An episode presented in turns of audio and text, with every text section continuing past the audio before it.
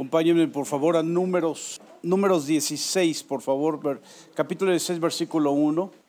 Hace ocho días hablando sobre la historia, ese evento de Elías y su, su fin como ministerio. Eh, eh, hablaba sobre, yo les, yo les aconsejé que leyendo el texto pusieran atención a dos cosas, sobre todo, sobre todo a dos cosas. El corazón de Dios respecto a la situación y el corazón del profeta. Ahora les pido que miren el corazón de Dios y el corazón del patriarca que es Moisés. Vamos a hablar sobre Moisés y sobre un evento en el desierto. Acuérdense que los israelitas salen de Egipto por mano de Dios y, saliendo de Egipto llegan al Mar Rojo y cuando se presenta el momento de perder, que todo estaba perdido, el Señor abre el mar y pasan en seco. A través de ese mar cruzaron esa, esa, esa parte del Mar Rojo, llegaron al desierto y Dios los tenía que preparar por unos meses solamente para tomar la tierra prometida, pero la incredulidad trajo sobre sí 40 años para que muriera una generación y entrara otra.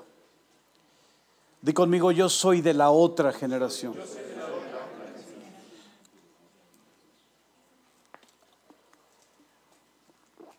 En este, en este texto están en esos 40 años de desierto. Está, es un evento que vamos a leer el día de hoy que, y que deseo que hoy puedas meditar y puedas eh, eh, eh, recibir, puedas tomar y puedas afianzar, confirmar tu, tu, integridad con Dios.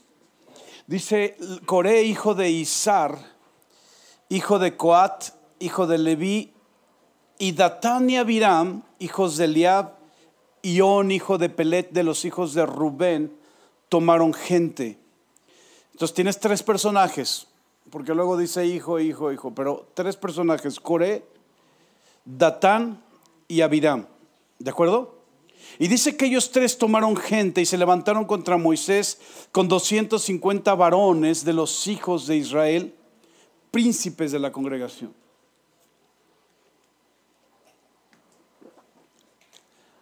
De los del consejo, varones de qué? Es muy importante poner atención a esto.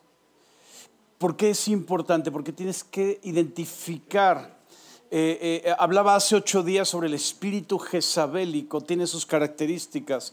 Si quieres conocer sobre el espíritu jezabélico, lee, eh, perdón, escucha las conferencias de, sobre Jezabel que, que dimos el año pasado, pero el espíritu de Coré es otro tipo de espíritu, diferente, opera diferente al espíritu de Jezabel.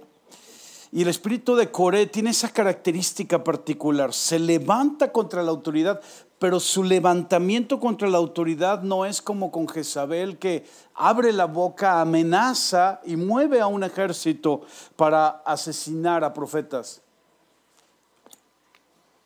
En este caso, este hombre se levanta con príncipes de la misma congregación, hombres de, nivel, de renombre, eh, eh, eh, que cuentan con la confianza y cuentan con la la, reputación que han ganado estos hombres de renombre, eh, estas personas de renombre eh, y, la congregación que está en el desierto, no solo identifica a Moisés, también identifica, identifica a otros. Y Coret, el espíritu de Coret tiene esa característica. Ahora mira lo que dice, se juntaron contra Moisés y Aarón y les dijeron, basta ya de ustedes, ya me tienes harto. Porque toda la congregación, todos ellos son santos. Y en medio de ellos está quién? ¿Estaba o no estaba Dios en medio de ellos? ¿Dijo alguna mentira? La parte importante es el corazón. La, podría uno decir, bueno, pues es que también no te pasas, Core, ¿cómo, basta ya de ustedes? Para llegar a ese punto de confrontar la autoridad, tienes que haber pasado por un proceso. Coré, tuvo su proceso. Eh, quien escribe, eh, Moisés escribiendo este texto, eh, no menciona, no le pregunta a Coré, no, se toma el tiempo después, y ahorita van a ver por qué, de sentarse con Coré y decir, bueno, ¿qué, te pasó? O sea, ¿por qué de repente se te perdieron dos muebles? ¿Me explico? ¿Qué, pasó contigo? ¿Qué es lo que sucedió que salió en ti esa, forma para, confrontar la, autoridad que Dios había puesto? Pero mira, mira, vamos a continuar. Dice, toda, porque toda la congregación, todos ellos son santos. Ahora, versículo 4 dice, cuando oyó esto Moisés se postró sobre su rostro y habló a Coré y a todo su séquito diciendo, mañana mostrará Dios Jehová quién es suyo y quién es santo, y hará que se acerque a él, al que él escogiere, él lo acercará así. Hagan esto, tomen incensarios, Coré y todo su séquito y pongan fuego en ellos y pongan en ellos incienso delante de Jehová mañana. Y el varón a quien Jehová escogiere, aquel será el santo. Esto les baste, hijos de Leví. Dijo más Moisés a Coré, oigan ahora, hijos de Leví, les es poco que el Dios de Israel les haya apartado de la congregación de Israel, acercándoles a él para que ministren en el servicio del tabernáculo de Jehová, tenían un lugar en el servicio del Señor, tenían un privilegio. Es un privilegio servir al Señor para los que no saben. Es, es algo mucho más importante que, que, trabajar en una empresa y tener un gran puesto en una empresa. Servir al Señor, no importa lo que hagas para servir al Señor, tiene, tiene un toque en la eternidad, tiene un toque en lo celestial tocas lo celestial cuando sirves al Señor y, lo que haces lo haces para agradarle a Él. Les es poco que el Dios de Israel les haya apartado de la congregación de Israel, acercándose a Él para que ministren en el servicio del tabernáculo de Jehová y estén delante de la congregación para ministrarles. Es, otro nivel. Ya no solamente servir. Fíjate, tienes que, tienes que eh, eh, poner atención a esta diferencia. Cuando tú aprendes a servir al Señor, tienes que empezar por las cosas operativas, porque tienes que aprender a hacerlo no para que te vean, sino para que puedas agradar a Dios con lo que haces.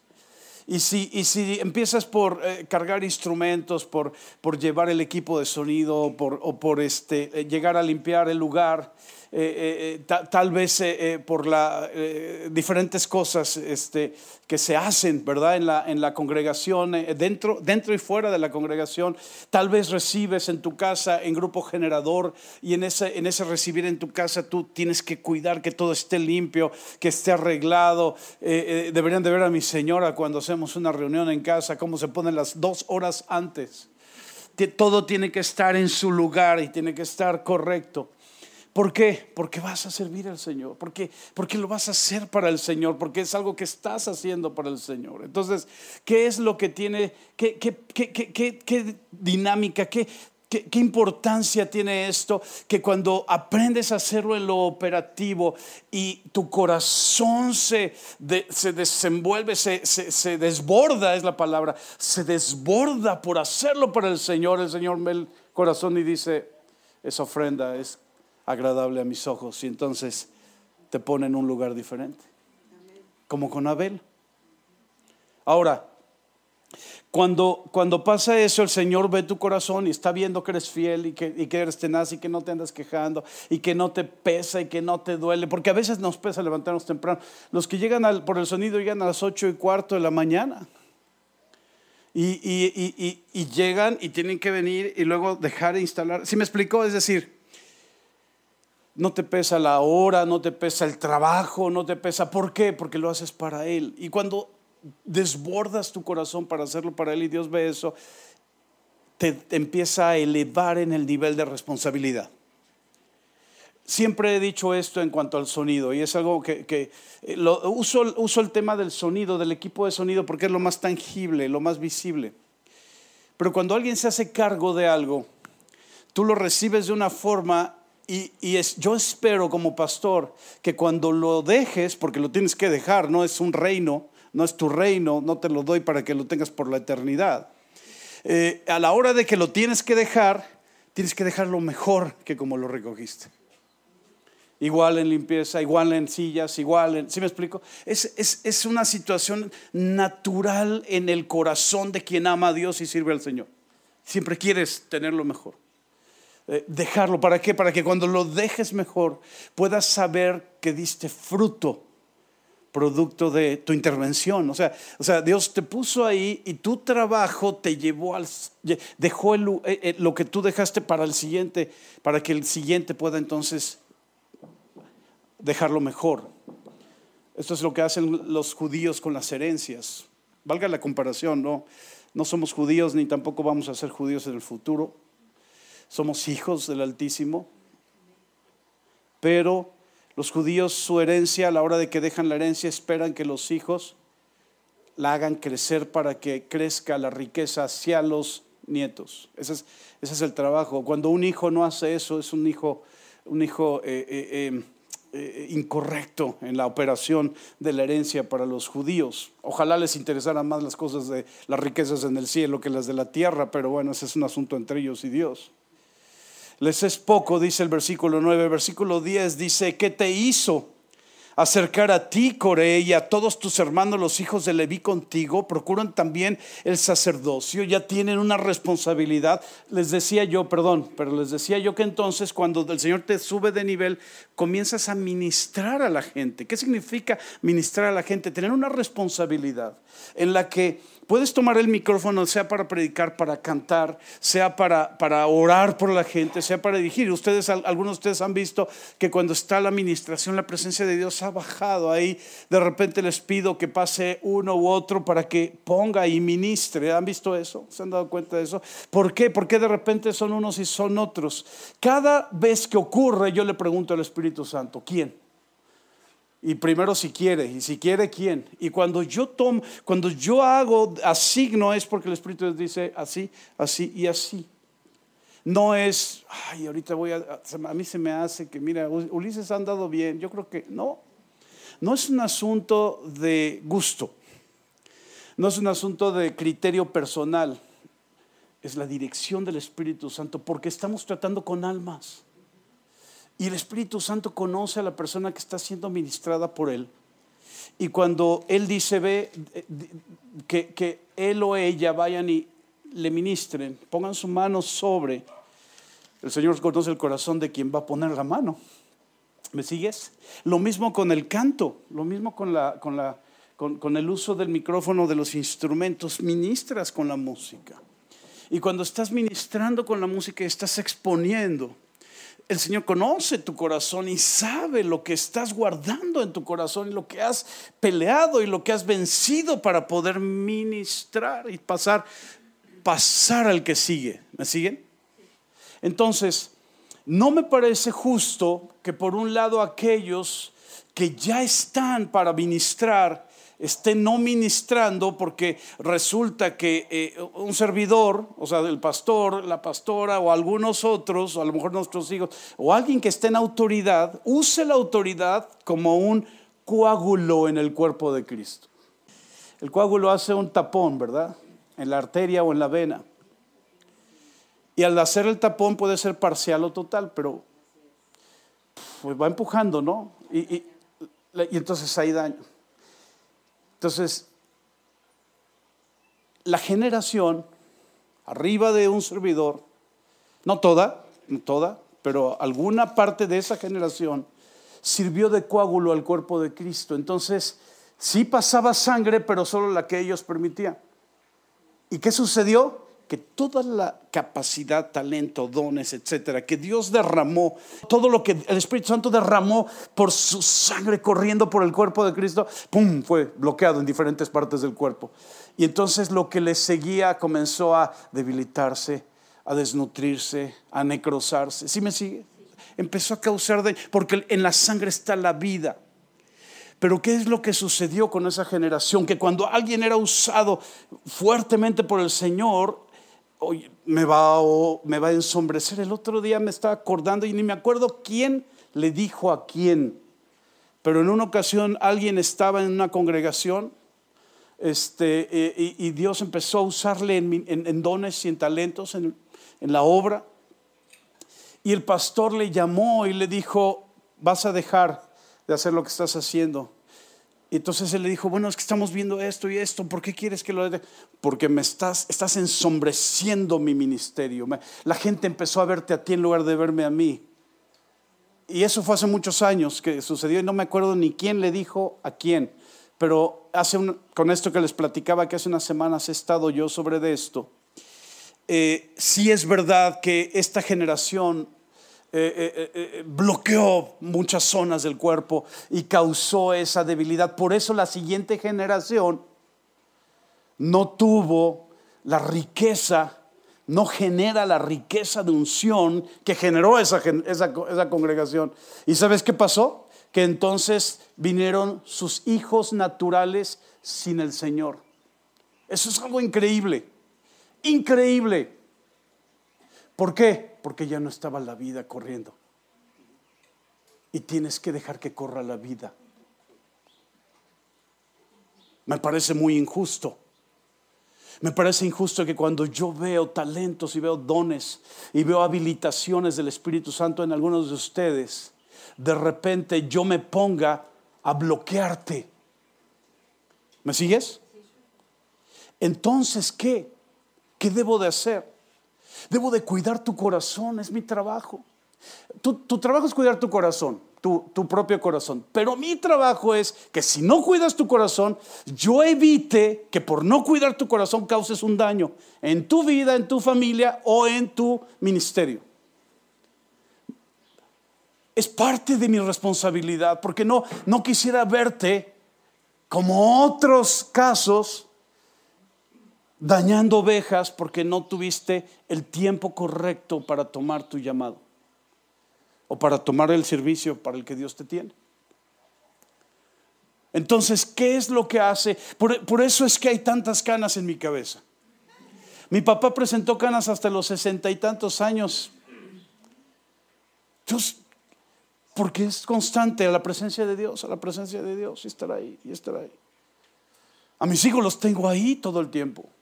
Y monitoreo, y monitoreo, y monitoreo, y de repente y ahí está mi esposa que es muy, tiene un feeling así, ¿no? Pero, pero, pero ustedes no. Y Dios está preparando esta congregación para las multitudes. ¿Cómo las está preparando? ¿Qué es lo que tenemos que poner atención y qué tenemos, o sea, a qué cosas tenemos que descuidar? ¿Qué de Moisés cuando Coré le sale al encuentro y le dice, ya basta de ti, ya basta de ti y tu, tu brother, Aarón? Ya estuvo bueno. Ya nos cansó que tú nos estés diciendo qué y cómo y por dónde. ¿Cuántos años vamos a estar? Nos sacaste de la tierra donde fluye leche y miel, nos sacaste de donde comíamos carne, comíamos todos los días, éramos esclavos, pero comíamos tres veces al día. Y nos sacaste de ahí, nos metiste en el desierto a depender de Dios. Ya basta de ti, ya basta de ti y tus cosas. También en nosotros está el Señor, también Dios se mueve a través de nosotros. Ese es el espíritu de Coré, no lo, no lo pierdas de vista. Es diferente, ¿te das cuenta? Jezabel nunca dijo Dios está conmigo, a Jezabel ni le importaba. Pero este hombre contaba con la confianza, la reputación de hombres de renombre, de gente que ministraba a la gente, a la congregación, que tenía esa capacidad de ministrar y de transmitir. Y eso es una enorme responsabilidad delante de Dios. Enorme responsabilidad, amados.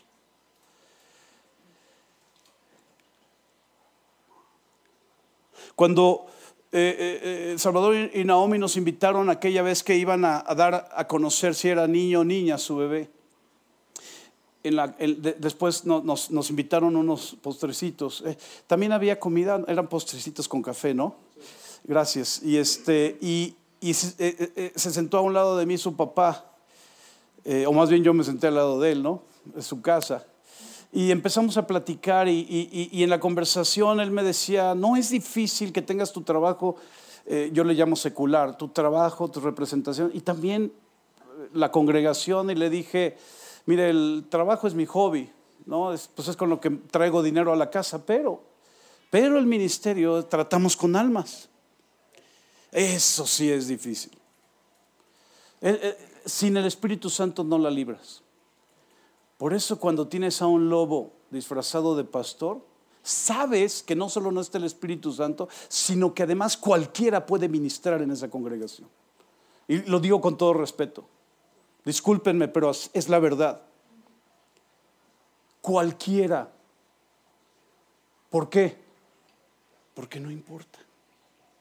Pero a Moisés sí le importaba quién ministraba en el templo. A Dios le importaba quién ministraba en su tabernáculo de reunión. Era el lugar donde su presencia bajaba. ¿Tú crees que no le va a importar al Señor cuando su presencia, cuando es el lugar donde Él va a derramar su presencia, lo que va a hacer? Por tanto, tú y todo tu séquito son los que se juntan contra quién. Ahora, mira, ve el versículo 2, rápidamente, vamos al versículo 2. Dice, y se levantaron contra quién pero aquí Moisés cuando le habla a Coré le dice, por tanto tú y todo tu séquito son los que se juntan contra. ¿Me agarran la onda? A Moisés solo le importaba que, que en el corazón de Dios. No tenía otro objetivo. A él no le importaba si la congregación estaba contenta o no, si estaba comiendo o no. A él le importaba que Dios le diera la instrucción correcta para que él siguiera la vida correcta. Y con esa dirección de Dios pudiera complementar, pudiera cumplir el propósito para el que estuvo aquí. Y esa es, esa es mi responsabilidad. Les he dicho a los que tienen responsabilidad en los grupos generadores, jamás tomen decisiones en base a la gente. Jamás. Por una razón. La gente va a cambiar. Si tienes un grupo generador de 10 personas, y haces una pregunta, al menos te van a dar cinco respuestas diferentes. Al menos. ¿Por qué seguir la decisión de la gente? Tienes que seguir al Señor para asegurarte que todos los días sean bendecidos por lo que tú hagas. Ese es el lugar correcto. Para los que están escuchando esta conferencia en Facebook, eh, y si ustedes pastor o pastora o ministro o ministra, quiero decirle esto.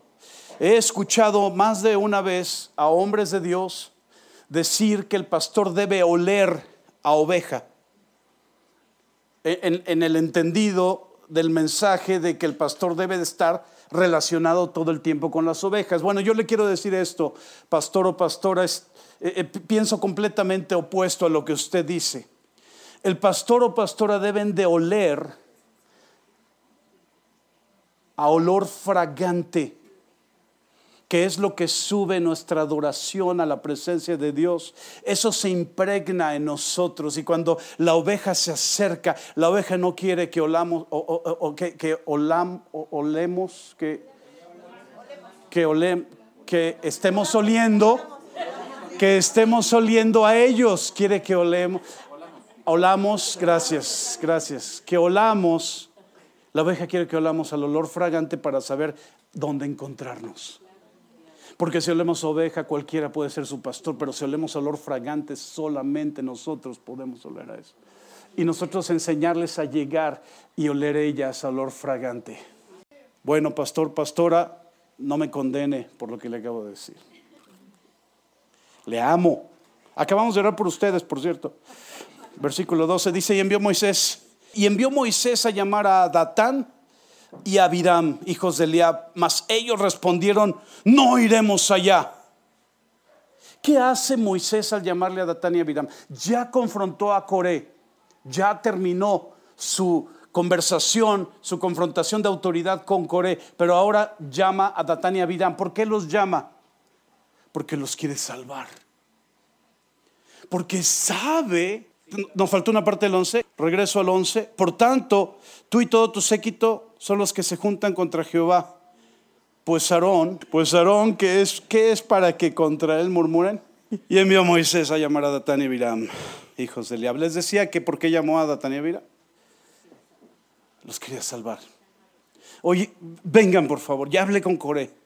Ustedes se pusieron con Coré y hay 250 de renombre ahí organizados contra Dios, vengan. Pero Datán y Abiram dijeron, no iremos. Ya estamos bien organizados. Tus días, Moisés, están contados.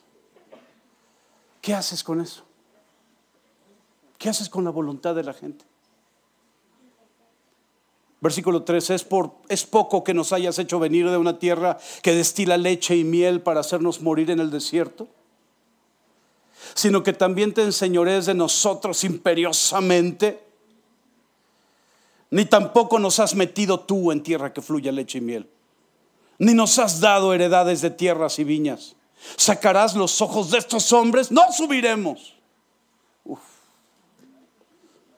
¿Qué haces con eso? Proverbios dice, el que reprende al necio se carrea afrenta. Pero yo veo el corazón de Moisés, créeme, yo veo el corazón de Moisés deseando rescatarlos, salvarlos de ese error. Y luego el verso que 15. Entonces Moisés se enojó en gran manera y dijo al Señor, a Jehová, no mires a su ofrenda, ni aún un asno he tomado de ellos, ni a ninguno de ellos he hecho mal. Después dijo Moisés a Coré, tú y todo tu séquito, pónganse mañana delante de Jehová, tú y ellos y Aarón. Y tomen cada uno su incensario y pongan incienso en ellos. La instrucción que le había dado Coré ahora la extiende a Datania Abiram, porque ya no había forma de salvarlos. Su voluntad estaba dada. Ahora, el versículo 17 dice, cada uno sus incensarios, pongan incienso en ellos, acérquense delante de Jehová cada uno con su incensario. 250 incensarios, tú también y Aarón, cada uno con su incensario. Y tomó cada uno su incensario y pusieron en ellos fuego y echaron en ellos incienso y se pusieron a la puerta del tabernáculo de reunión con Moisés y Aarón. Ya Coré había hecho juntar contra ellos a quién. Sí tenía poder este hombre, ¿eh?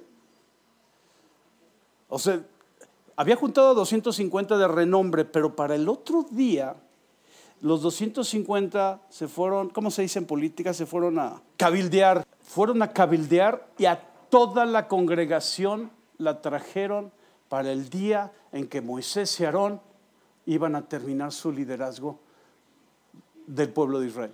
¿Sí me sigues? Ya Corea había hecho juntar contra ellos toda la congregación a la puerta del tabernáculo de reunión. Entonces la gloria de Jehová apareció a toda la congregación. Eso es lo que no contaban Corea, Datán y Abirán. La gloria de Dios. Eso es lo que pasa cuando se entenebrece tu entendimiento, cuando dejas de ver, cuando viste, tuviste vista en el Señor, pero dejaste de ver. Como dejas de ver las cosas del Señor, puedes llegar a este nivel de rebelión. Y Jehová habló a Moisés y a Aarón diciendo, apártense de entre esta congregación y los consumiré en un momento. Wow, no solo estaba enojado Moisés, estaba enojado el Señor. Déjame decirte una cosa, porque esta, esto que vamos a leer a continuación no ha vuelto a suceder. ¿Por qué?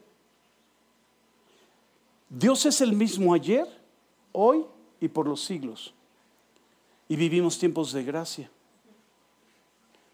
Y la misericordia de Dios se ha extendido para que cuando tú ves este comportamiento, porque esto lo he visto en las congregaciones, cuando tú ves este comportamiento, Dios, no, Dios no dice, no, pues ya vivimos tiempos de gracia, ya ni te enojes. No, sigue haciendo enojar al Señor. Y eso es muy importante que no lo pierdan de vista, porque Dios es el mismo ayer, hoy y por los siglos. Aquí el asunto es, la diferencia entre el Antiguo y el Nuevo Testamento es la cruz, su Hijo pasado por la cruz, los tiempos de gracia.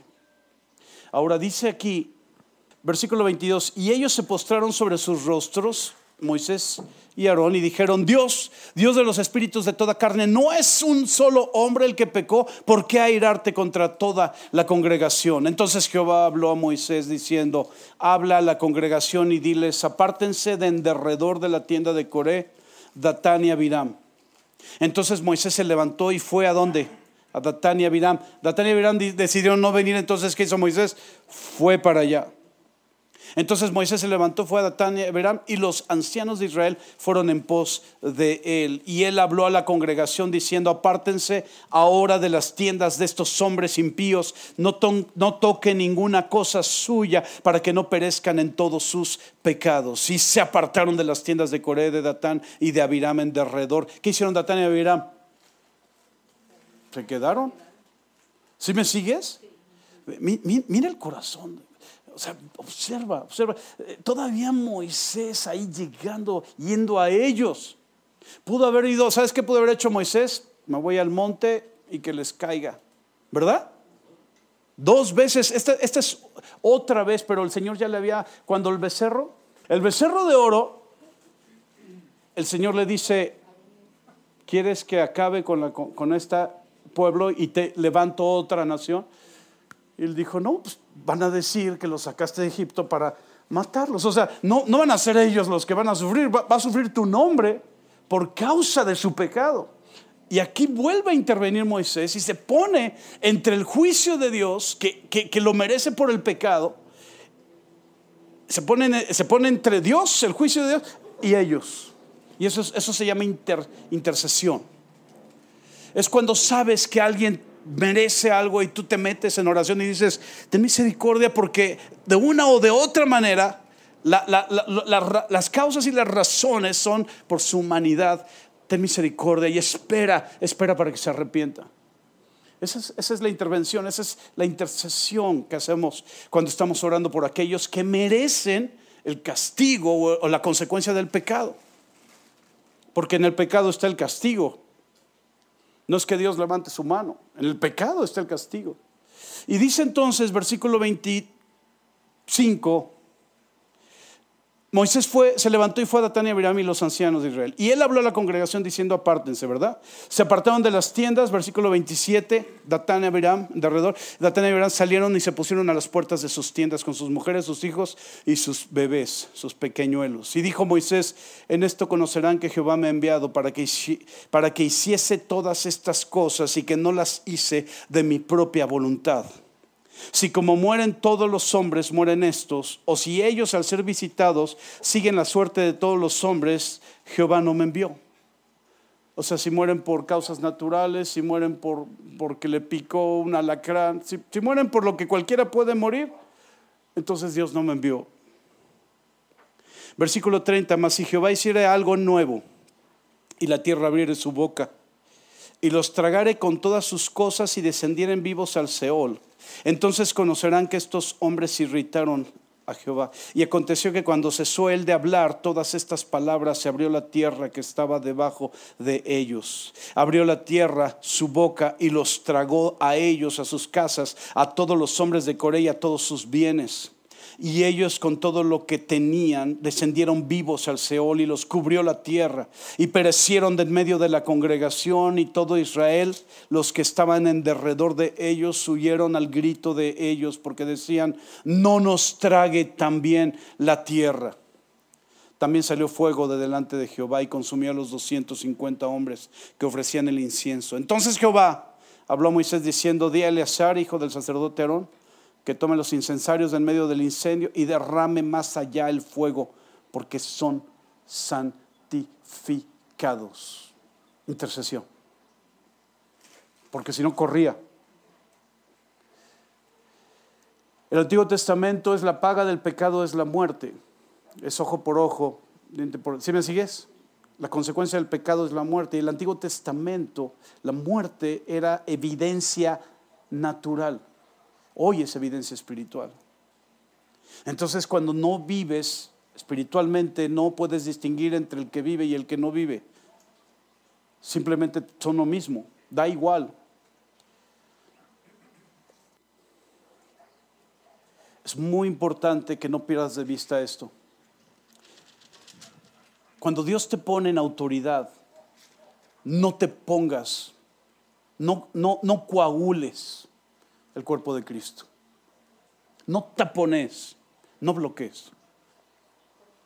Porque la posición de autoridad está para ministrar al Señor en su iglesia. Y varios de ustedes van a ser puestos en autoridad en unos meses. Van a ministrar a la iglesia, van a estar operando, consolidando, van a estar eh, eh, trayendo gente a los pies de Cristo y enseñándoles cómo se vive una vida en el Señor.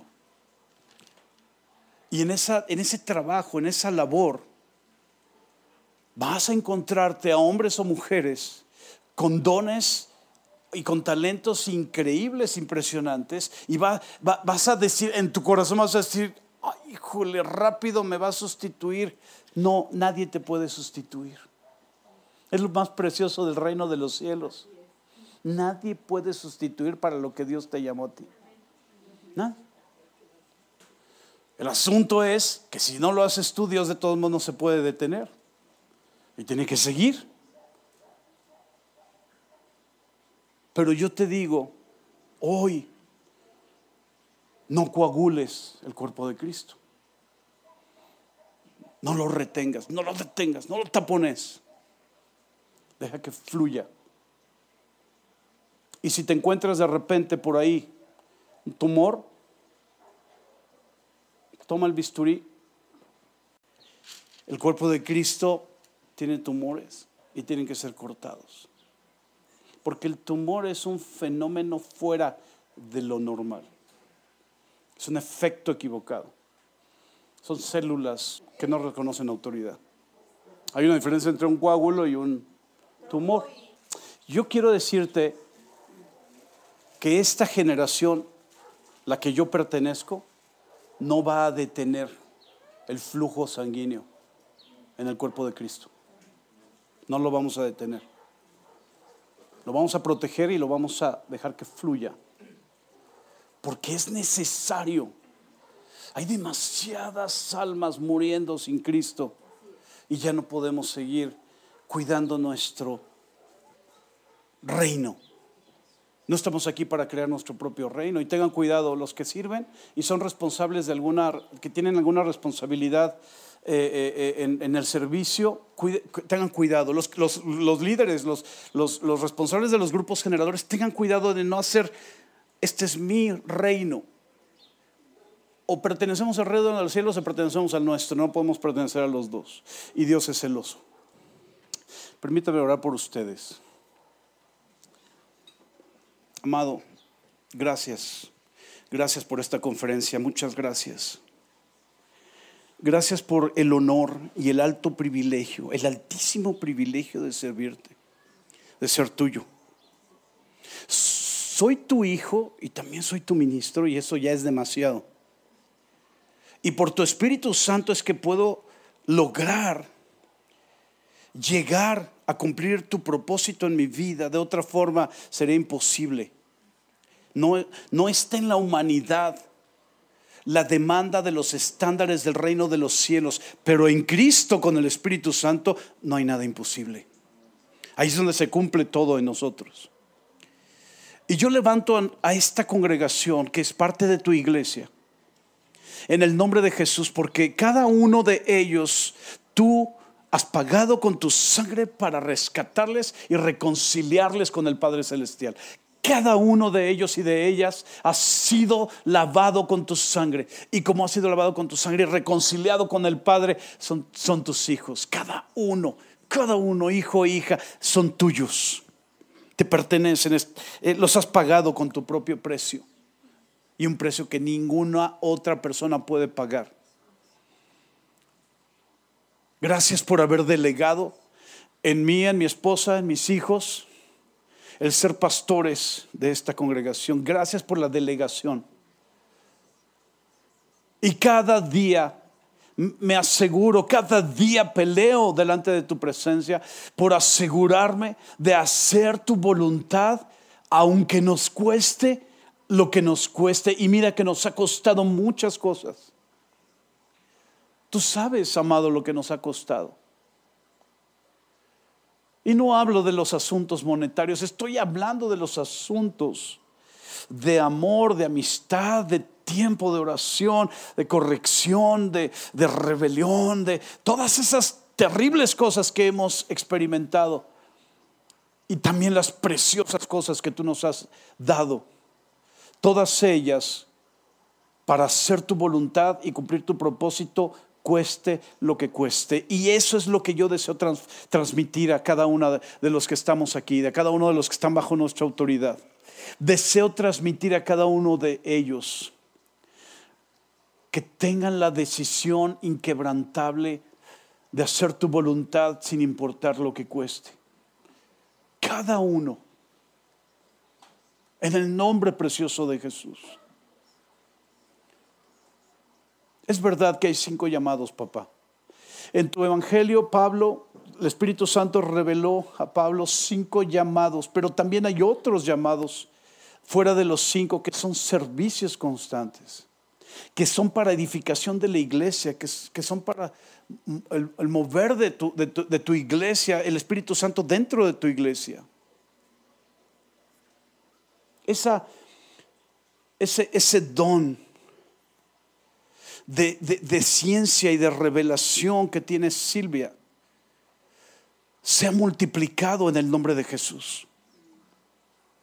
Gracias porque ella rompió en sí esa, esa eh, eh, inseguridad de abrir y exponer el, tema. Y, se estaba quedando ese don ahí enterrado, pero ahora lo ha soltado y ahora está dando fruto y está, nos está ayudando como pastores y como congregación a anticipar cosas que has revelado para, para con ella. Gracias, gracias Espíritu Santo. Gracias por el don que has puesto en mis hijos, cada uno de ellos con lo que has dado. No es solamente el talento, es el don del Espíritu. Ahora que los escucho dando palabra profética, ahora que los escucho eh, eh, dando, dando eh, palabra de, revelación y, exhortación a la iglesia, ahora que, veo lo que tú estás haciendo en su desarrollo, igual que con los, Roberto y Sandra Barrera y sus hijos, cómo, cómo ha cambiado en, en sus hijos, tu Espíritu Santo los está transformando, está operando en medio de ellos han vivido ya la persecución en su propia escuela y, los han sacado de una escuela por los, porque sus convicciones son inquebrantables. Gracias por el corazón de Roberto y Sandra de no levantar una demanda contra las escuelas, pudiendo hacerlo de manera legal, simplemente porque para ellos lo más alto es lo más importante. Gracias Espíritu Santo. Gracias por cada uno de los líderes del Grupo General. Gracias por haber librado en diciembre a David. Y gracias por lo que ahora estás haciendo, porque pudo haber pasado eso y después salir de la cueva y salir igual, pero no fue ni su caso ni el de su matrimonio. estás transformando ese matrimonio. Tu mano está moviéndose. Y no solo está moviéndose, sino está operando con una libertad increíble. Tú los llamaste, los trajiste a Querétaro y ellos dos años estuvieron, ¿para qué me trajiste a Querétaro? Ahora va a haber un momento en que digan, ay Señor, ¿para qué me trajiste? De todo lo que vas a hacer con ellos, Espíritu Santo. Mm. Cada uno, Espíritu de Dios. Levanto delante de tu presencia aquellos que están en procesos. Ah ama los procesos.